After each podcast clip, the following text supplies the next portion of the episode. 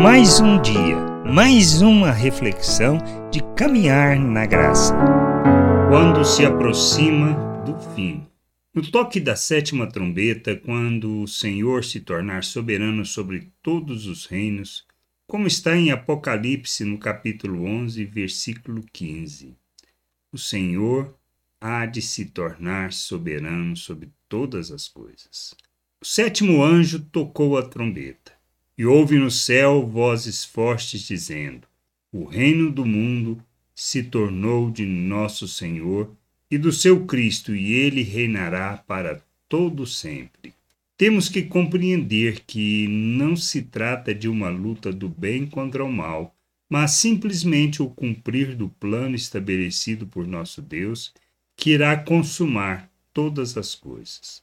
Temos que entender que o que passamos é somente o tempo da graça, tempo que recebemos e temos a possibilidade de, de nos arrependermos de nossos pecados, para que, nos submetendo, possamos nos livrar da ira e conhecer o perdão, a justificação e o amor de Deus. É a oportunidade de conhecer a sua salvação.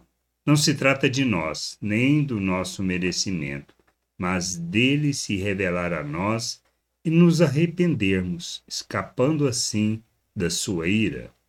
Todos os acontecimentos que antecedem o tempo do fim, quando o Senhor irá reinar sobre todos os reinos, é o tempo da graça, para que possamos escapar da ira de nosso Deus, que por meio de Cristo, a quem constituiu o Senhor sobre todas as coisas, pudéssemos receber a salvação e a justificação, que a gente possa ter o entendimento, ter o entendimento iluminado e assim buscar o conhecimento do Senhor para andarmos na Sua vontade e expressando as virtudes, as suas virtudes neste mundo, como um reino de sacerdotes. Graça e paz sobre a tua vida. Amém. Você acabou de ouvir uma reflexão de caminhar na graça.